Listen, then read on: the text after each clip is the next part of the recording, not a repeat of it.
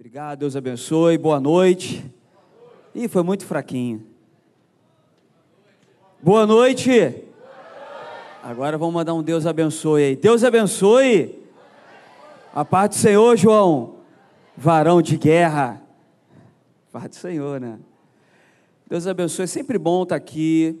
Para quem não me conhece, pastor Daniel Nobre, ou pastor Dani, os adolescentes é um pastor Dani. Pastor Paulo Brito me chama de Nobre meu amigo.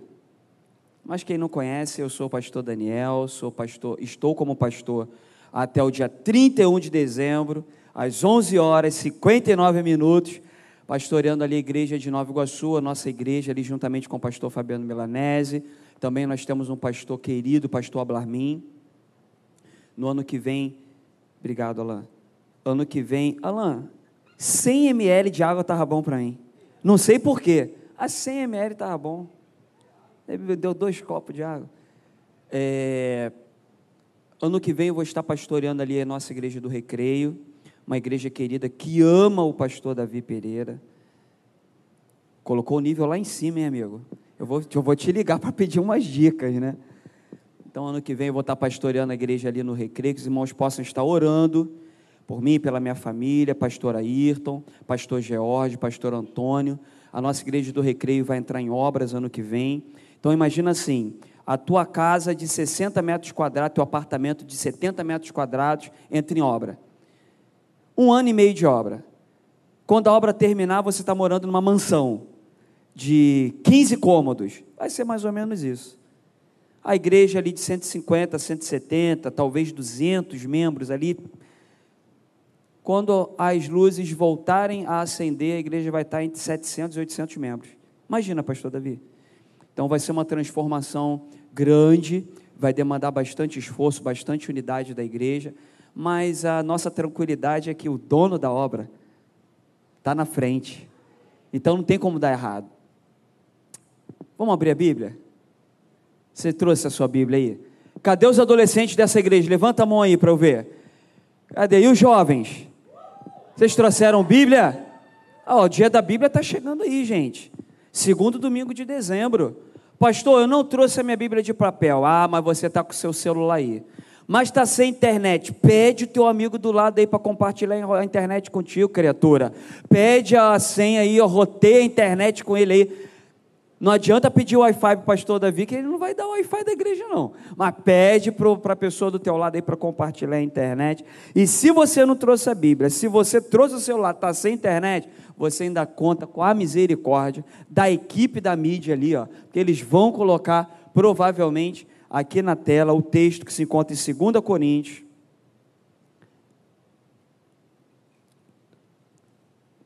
Capítulo 5, do versículo 18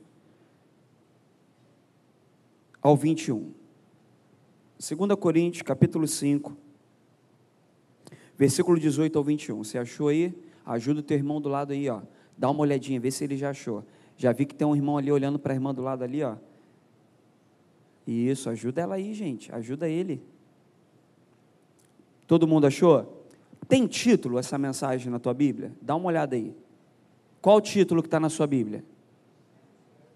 O Ministério da Reconciliação. Então anota, sublinha, tira uma foto, porque esse vai ser o tema da mensagem. Não tem tema melhor. O Ministério da Reconciliação. Vamos ler? 2 Coríntios capítulo 5, 18 diz assim: Ora, tudo isso provém de Deus que nos com quem? Por meio de quem? Nos deu o ministério do que? A saber, que Deus estava reconciliando consigo o mundo, não levando em conta o que? Os pecados dos seres humanos e nos confiando a palavra da reconciliação. Versículo 20. Portanto, somos embaixadores em nome de Cristo, como que se Deus exortasse por meio de nós, em nome de Cristo, Pois pedimos que vocês se reconciliem com Deus.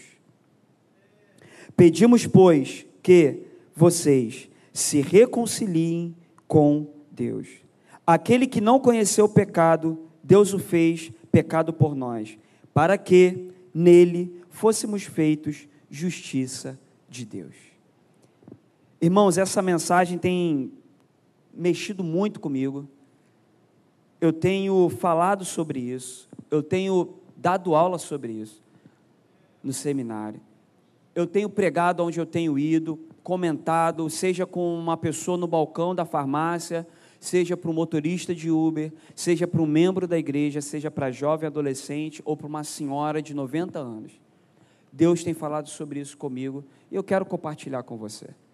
Esse tema é um tema muito caro para Paulo. Vamos lembrar aqui, só recapitular em um minuto. Quem escreve a carta à igreja em Corinto? Paulo. Aquele que anos anteriores estava lutando para separar a igreja. Paulo, aquele que estava arrastando mulheres pelas estradas de Damasco, pelos seus cabelos. Alguns historiadores diziam que após arrastar homens e mulheres pelos seus cabelos, o couro cabeludo ficava agarrado na mão dos agressores. Meninas, você tem cabelo aí? Passa a mão no seu cabelo assim, sem despentear. Passa a mão no seu cabelo. Agora imagina que depois de uma agressão física, com homens arrastando você por alguns quilômetros numa estrada que não era um asfalto desse como aqui na frente da igreja, muito menos porcelanato, muito menos esse carpete aqui. Era estrada de terra, de chão, de cascalho, de quartzo, de arenito, de pedregulho, mulheres sendo arrastadas pelos seus cabelos, com a, a tufa de cabelo saindo na mão dos homens, homens sendo arrastados, onde a pele daqueles homens, ao final, estavam esfoladas, ensanguentadas. Quem liderava esse tipo de agressão? Paulo. Um homem que antes estava lutando para separar aquelas pessoas fiéis, devotas, sensíveis à palavra do ministério do Evangelho, estava lutando para tentar aniquilar a igreja, ou talvez separar. Até porque quando ele começa a escrever as cartas no caminho de Damasco, ele pega autorização até da própria igreja intitulada ali em Roma, intitulada ali em Jerusalém, ele pega essas cartas e ele delibera e o, o, todo, todo o aparato militar dele vai perseguindo e a igreja é espalhada pelos quatro cantos. Aquele que antes era um percursor, era quem ditava as regras. Antes aquele que liderava um movimento separatista, agora está escrevendo uma carta apelando pela reconciliação. Por que será? Pensa aí junto comigo, vamos fazer um exercício rápido. Por que será que agora ele está lutando pela reconciliação? Sabe por quê? Porque lá no caminho de Damasco, o próprio Jesus aparece para ele e fala assim: Cara, você está com, com as intenções erradas, da forma errada, pelos caminhos errados. Deixa eu me apresentar para você. Eu sou Jesus, aquele que você está perseguindo. E aí Paulo tem em conta, você já leu essa história talvez muito mais do que eu. Talvez você conheça essa história de Có. E aí eu não estou falando só para jovens e adolescentes, estou falando para adultos também. Talvez você conheça bem essa história, ah, pastor, conheço essa história de Có. Então caminha junto comigo. Lembra lá quando ele teve uma visão, ele ficou cego, os olhos dele ficaram como escamas. E aí Jesus aparece para ele e fala assim: Paulo, Paulo, você está me perseguindo. E aí agora você vê Paulo escrevendo a segunda carta aos Coríntios, apelando para eles se reconciliarem com Deus. E aí ele está dizendo lá no versículo 18 que ele que Deus reconciliou com ele o mundo através de quem? Através de Jesus. Jesus é o elo da reconciliação. Vamos falar junto aqui comigo? Jesus é o elo da reconciliação. Volta agora aí na tua Bíblia, lá no capítulo 1. Sabe por que, que esse tema da reconciliação é caro para Paulo? Muito caro para Paulo. Volta lá, primeira carta, porque a gente está lendo a segunda. Ah, pastor, isso aí foi uma consciência, uma coincidência. Foi nada. Consciência, coisa nenhuma. Todas as cartas de Paulo ele vai falar sobre unidade, sobre amor, reconciliação, sobre fé, sobre paciência, sobre longanimidade, sobre benignidade. Paulo ele, ele luta porque ele foi alcançado pela reconciliação. Jesus reconciliou Paulo com Deus. Dá um pulinho lá no capítulo 1, a primeira carta. O que, que ele está falando no versículo 18? Primeira carta de Paulo aos Coríntios, versículo 8. Volta aí, vamos voltar um pouquinho. Se puder colocar na tela também. Minto, vamos para o 10, versículo 10. Tem título na tua Bíblia? Exortação à unidade. Olha o Paulo lá na primeira carta.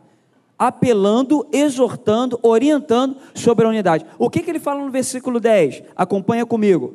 Irmãos, pelo nome do nosso Senhor Jesus Cristo, peço-lhes que todos estejam de acordo naquilo que falam, não havendo divisões entre vocês, pelo contrário, que vocês sejam unidos no mesmo modo de e no mesmo propósito. Pois, meus irmãos, fui informado a respeito de vocês, olha aí, ó.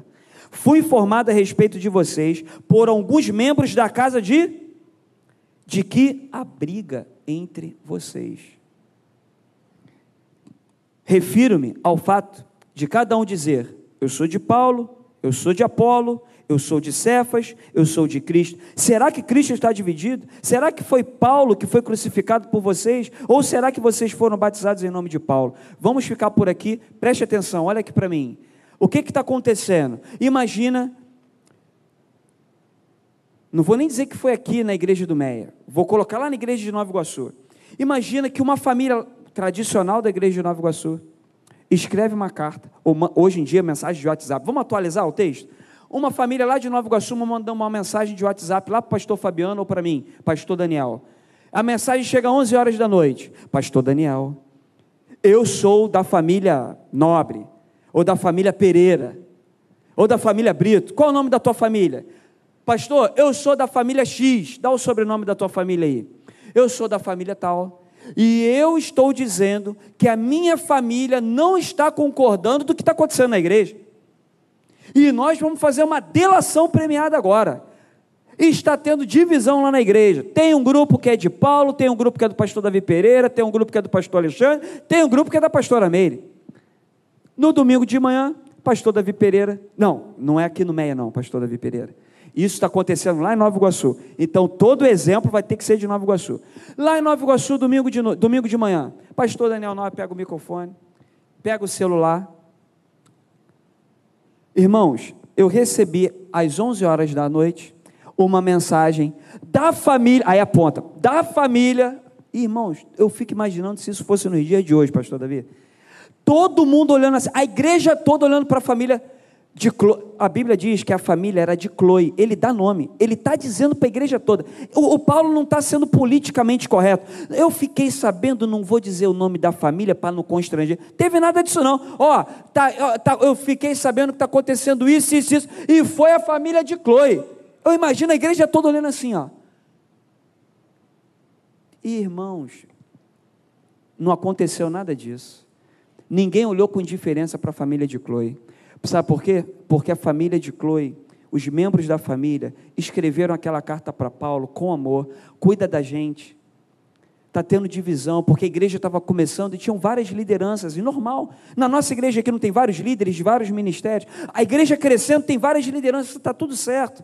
Mas o problema é que aquilo estava num excesso tão grande que começou a trazer divisão ao invés da unidade. Então Paulo ele escreve uma carta de volta para a igreja em Corinto, apelando sobre a unidade, em amor. Deu tanto certo, porque isso foi no capítulo primeiro, da primeira carta. Deu tanto certo que depois ele está escrevendo já uma segunda carta à, à igreja de Corinto. E a igreja continuava unida, a igreja continuava crescendo. E aí ele coloca até o nome de um ministério.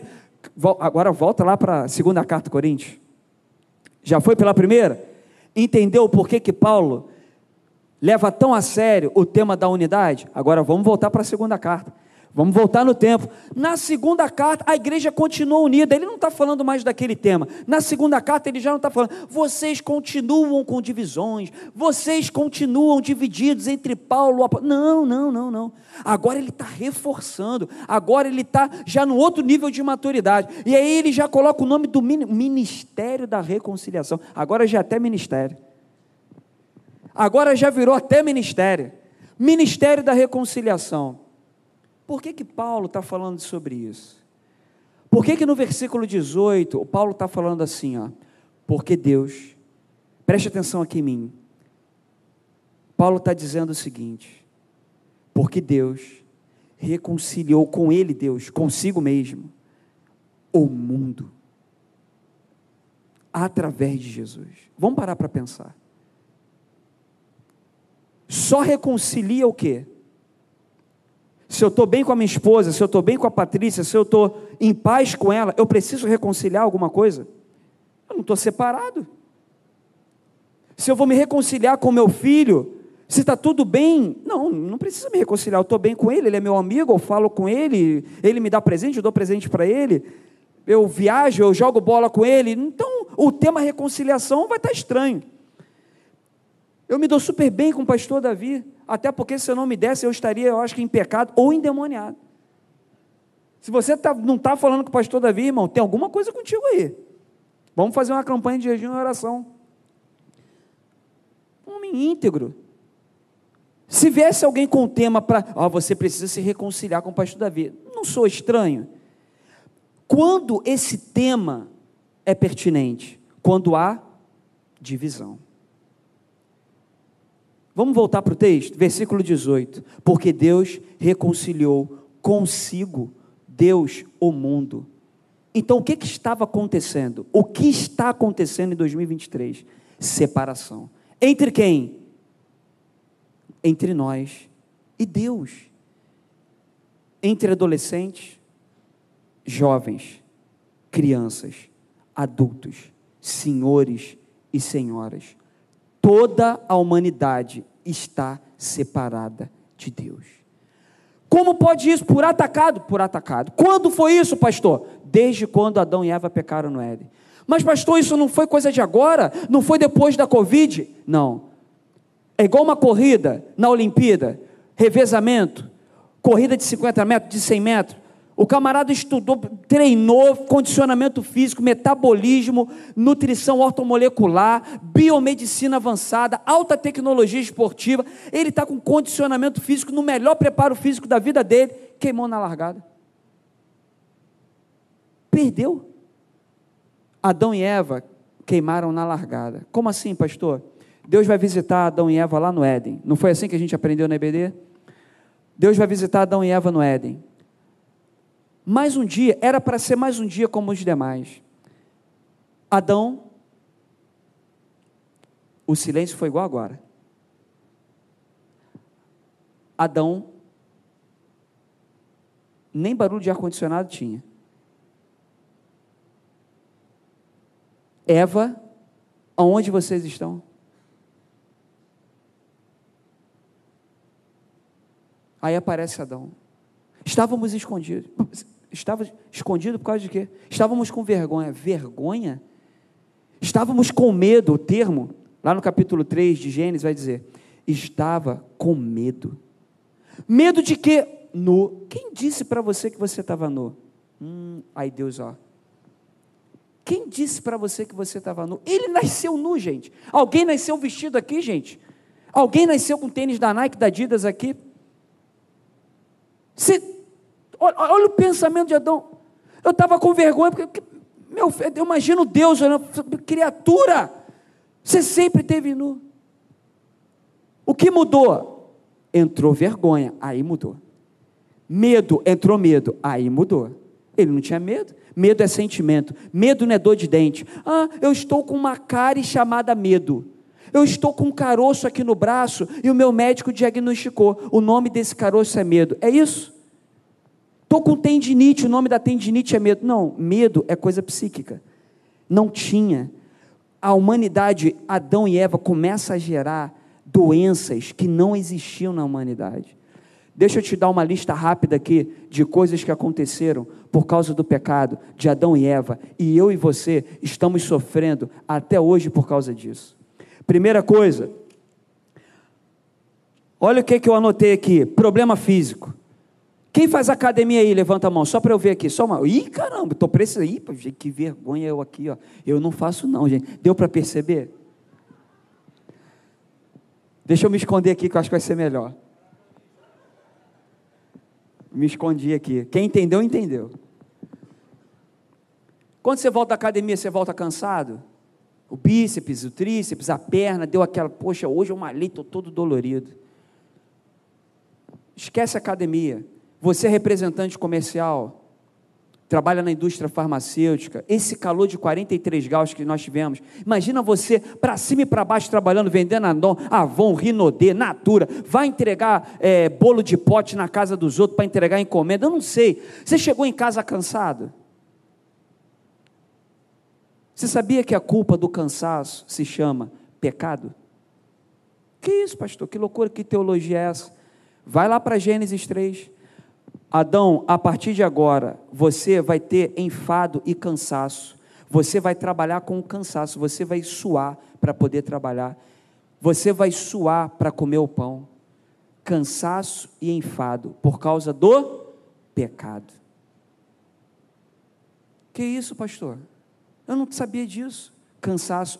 Então, antes do pecado não tinha cansaço, não. Você poderia malhar 5, 10 horas por dia e ia chegar inteirão dentro de casa. Poderia sair 6 horas da manhã e chegar meia-noite inteiro, íntegro, se não tivesse pecado. É para tu ter raiva do pecado, gente. É para que, que, meu Deus, é por causa do pecado? É. Qual o sentimento que está gerando aí dentro de você?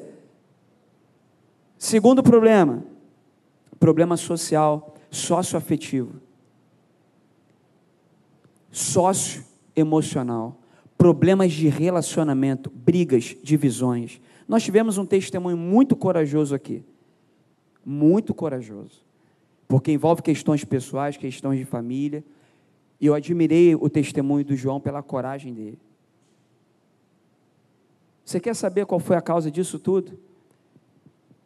de você sair de casa brigado, talvez com a tua esposa, ou sair brigado com o teu filho? Você quer saber o problema que você está mais de um ano sem ligar para a pessoa que você dizia que era a tua melhor amiga?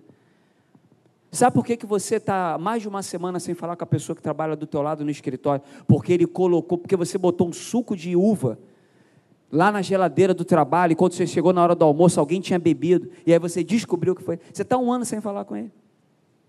Você sabe por que desse problema de você estar num sinal de trânsito e é uma pessoa te dá uma fechada? E aí você, ao invés de clamar o sangue de Jesus tem poder, você xingou um troço lá e aí você se envergonha? Você sabe por que esse problema da raiva, o problema que divide a gente? Você sabe por que, que nesse Natal você não está pensando mais em chamar aquele parente teu? Você sabe por que isso? Por causa do pecado. Quando Deus vai chamar Adão, por que, que ele comeu da fruta do bem e do mal? Ele fala assim: a mulher que tu me deste, a mulher que tu me deste. Na, na, em uma frase, ele transfere a responsabilidade para Deus e para a mulher. Ali já demonstra o quê? Uma ruptura socioafetiva. Que isso, pastor? O senhor não está forçando o texto? Estou não.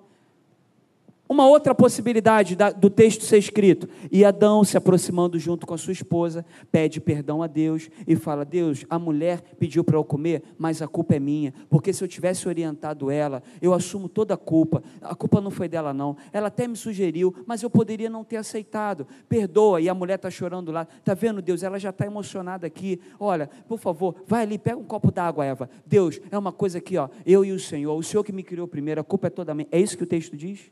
Ah, o texto não diz nem que ele chamou Eva. O texto está dizendo que o diálogo é só dele com Deus e ele coloca a mulher na segunda pessoa. A mulher que tu me deste. Isso é indício de um relacionamento, de um diálogo, de relacionamento rompido. É como se um amigo teu chegasse para você e falasse assim: Cara, teu relacionamento está bom com a tua namorada ou com a tua esposa? Aí tu tá lá sozinho com teu amigo, oh, não está nada bem. Ela faz isso, ela falou aquilo, cara, mas conversa. Não, mas ela também. Sabe aquela conversa aonde o diálogo, a, a culpabilidade está distanciando? É o que o texto está dizendo. Ó, a mulher, ele está num diálogo com Deus, ele está falando, ó, a mulher que tu me deste, já tá, o relacionamento ali já estava rompido. Ó. Que isso, pastor? Por que, que o diálogo foi dessa forma? Por causa do pecado. É para você sair daqui com uma raiva, o irmão, se você não sair daqui. Hoje, com uma raiva do pecado, com uma raiva do diabo, irmão. Falando assim: caramba, tudo isso, é tudo isso. Mas, vamos voltar para 2 Coríntios capítulo 5, versículo 1. Mas graças a Deus, pelo intermédio de Jesus Cristo, pelos méritos do Espírito Santo, que é o elo da reconciliação, que nos reconciliou o mundo com Deus. Mas vamos voltar de novo agora lá para Gênesis. Um outro problema que eu vi nesse texto problema emocional. Você conhece alguém com problema emocional? O João, de forma corajosa, falou que ele teve um problema. Você conhece mais alguém da tua faculdade?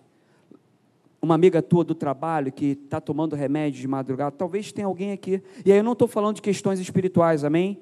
Eu estou falando de questões físicas. Tudo certo até aí? A gente precisa de ajuda de médicos, de profissionais, não tem nada errado até nesse ponto, mas a gente também ora, porque o nosso socorro vem do Senhor Jesus que fez os céus e a terra, Ele conhece a tua estrutura, amém? Mas deixa eu te falar, problemas emocionais, sabe qual foi a causa? Você já sabe, você já sabe, pecado. Que isso, pastor? Minha amiga está com síndrome, está com crise de ansiedade. Crise de ansiedade, pecado.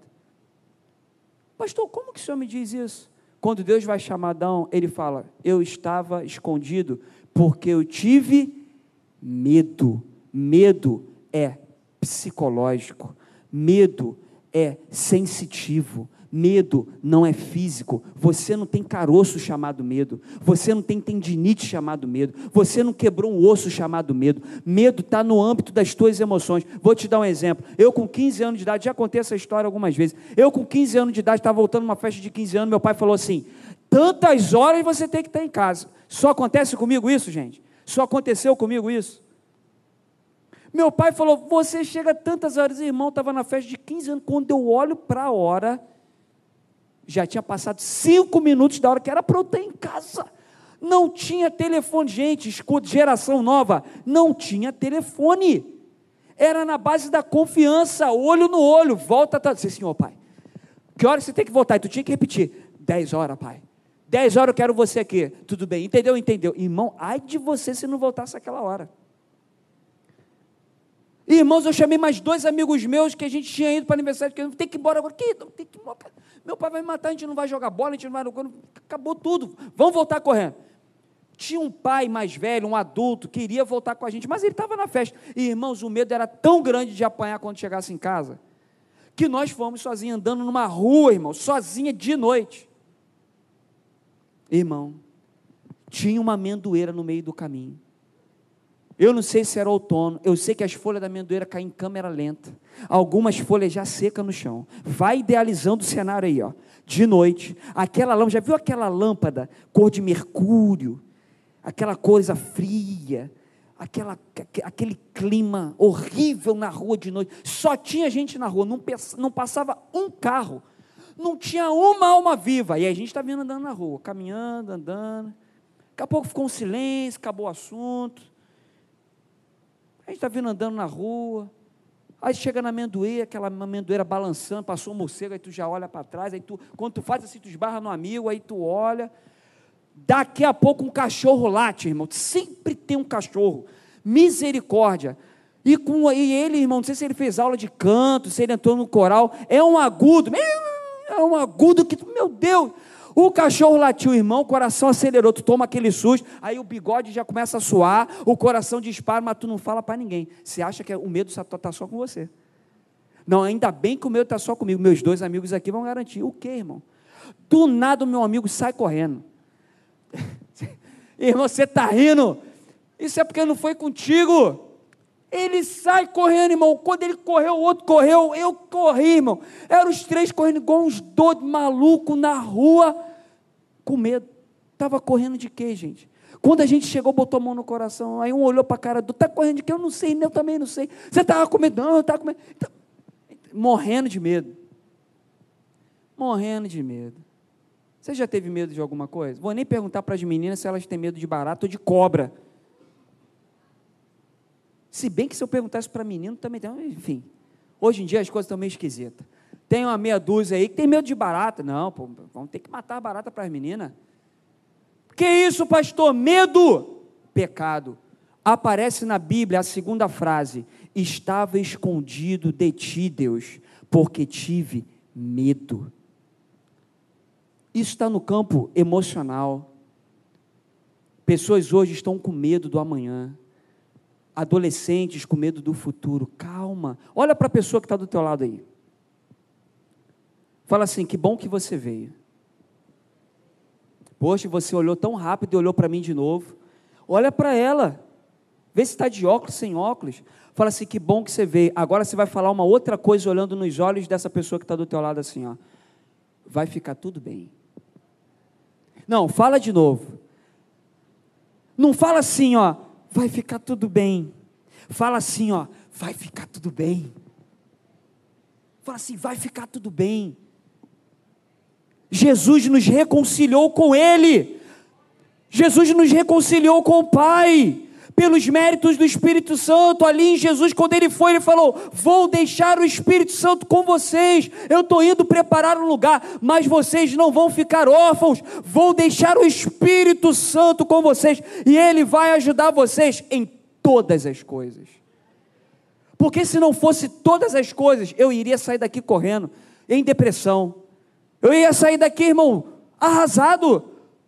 Você veio para um culto, para um Sunday night, e aí o pastor está falando para você: problema físico, problema social, problema emocional. E ainda tem mais dois aqui, não sei nem se eu vou falar. Problema ambiental, a geração da Greta aí, ó. Dos ambientalistas. Não, porque nos últimos 20 anos o mundo, o homem está destruindo. Irmão, deixa eu te falar uma coisa problema ambiental começou, sabe aonde? Você já sabe. Está lá no capítulo 3. Tudo explica no capítulo 3 de Gênesis. Quando Deus fala assim, por causa do pecado, a terra vai produzir ervas daninhas, começa uma desordem ambiental por causa de quê? Pecado. Quando eu falar por causa de quê, vocês vão falar pecado. Vamos fazer um teste agora. Por causa de quê? Agora você vai falar assim: por causa de mim, pastor. Duvido você ter coragem de falar isso.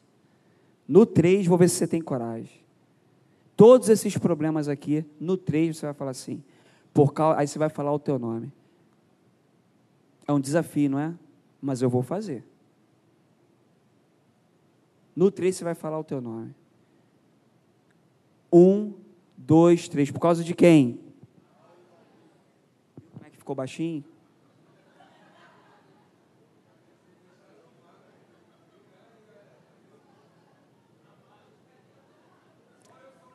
Só eu. Não, não, peraí, deixa eu falar sozinho aqui. Isso tudo está acontecendo por causa do pastor Daniel. Deixa eu assumir. Deixa eu poupar vocês. Deixa eu trazer responsabilidade para cá.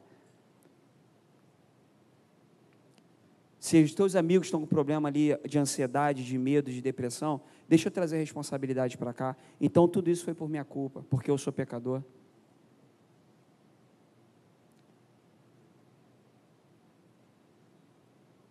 Mas não foi eu que assumi essa culpa, não. Jesus assumiu a culpa. Ele falou assim: ó, a culpa toda disso tudo foi por causa do pecado.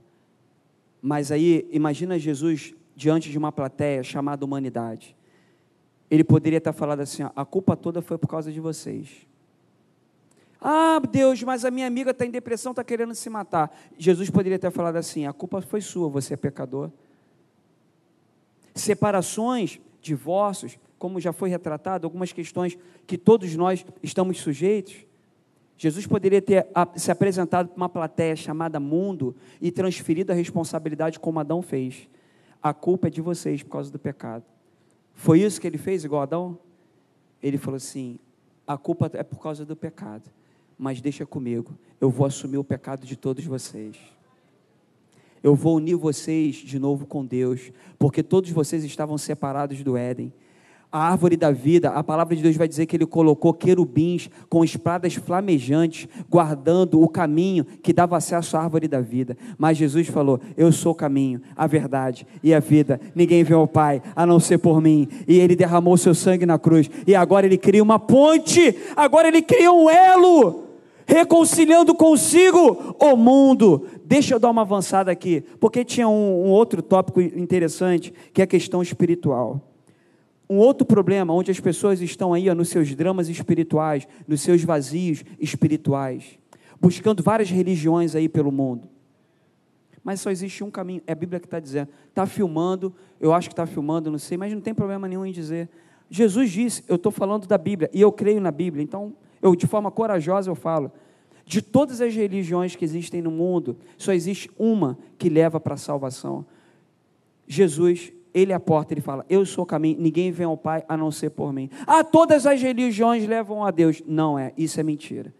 Se você está me assistindo agora, eu preciso ser sincero contigo. A Bíblia diz que é o meu manual de fé, de prática. A Bíblia diz que eu acredito que ela é a palavra de Deus, ela é, é, é o manual meu de vida. Ela diz que só, só existe um caminho, porque Jesus disse isso. Ele falou na primeira pessoa: Eu sou o caminho. Então, se você quer resolver todos esses problemas de alguma forma, ou aliviar na terra grande parte desses problemas, se chama Jesus. Mas, pastor, eu já estou na caminhada, alguns foram resolvidos, outro ainda estou na luta. Jesus, sobre isso, ele falou: No mundo vocês vão ter aflição, mas tem de bom ânimo. Tem, vou trazendo uma versão mais atualizada, conjecturando aqui. É como se Jesus parafraseasse dizendo assim: É um pouquinho de tempo só esse sofrimento, porque quando eu voltar, quando eu salvar a minha igreja, isso tudo vai cessar, a praga vai cessar, a, a, a, a, a, desordem vai parar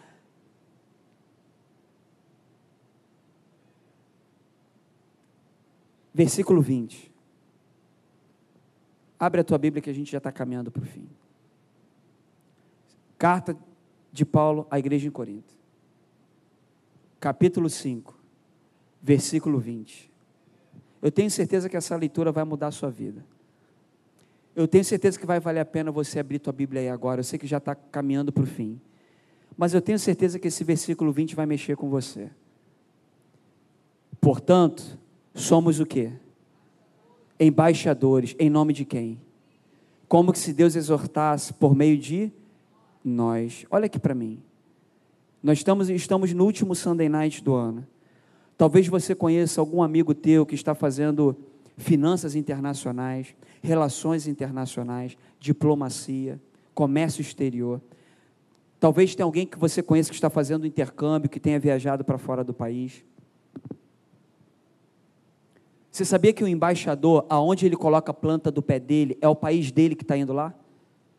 Você sabia que o embaixador do Brasil, quando ele coloca o pé em qualquer país do mundo, aonde ele manda, a embaixada do Brasil em Israel, ali não é Israel, a embaixada ali é Brasil. Você sabia disso? Você sabia que a embaixada de, do, do, Brasil, lá nos Estados Unidos, lá em Washington, você sabia que ali, dentro da embaixada, é Brasil? Que se um brasileiro estiver correndo porque ele está sendo acusado, porque ele roubou alguma coisa, se ele entrar correndo dentro da embaixada, a polícia do outro país não pode entrar lá, porque ali é uma jurisdição daquele país. Eu acho que você está entendendo o que esse versículo 20 está dizendo. Eu acho que agora você entendeu. Uma vez reconciliado com Deus, a gente entra numa segunda fase. Agora, embaixadores. Você entendeu? Uma vez salvo, uma vez perdoado. Agora, agente de transformação na vida do outro. Uma vez perdoado, uma vez. Porque, por que, que Paulo escreveu isso? porque ele entendeu aquilo que foi caro quando Jesus apareceu para ele no caminho de Damasco e ele foi reconciliado. Agora ele é o quê? Agora ele é embaixador. Paulo está escrevendo dele mesmo. Paulo está contando testemunho da vida dele, orientando a nova igreja que estava surgindo. E ele está falando: uma vez reconciliado, sai da zona de conforto.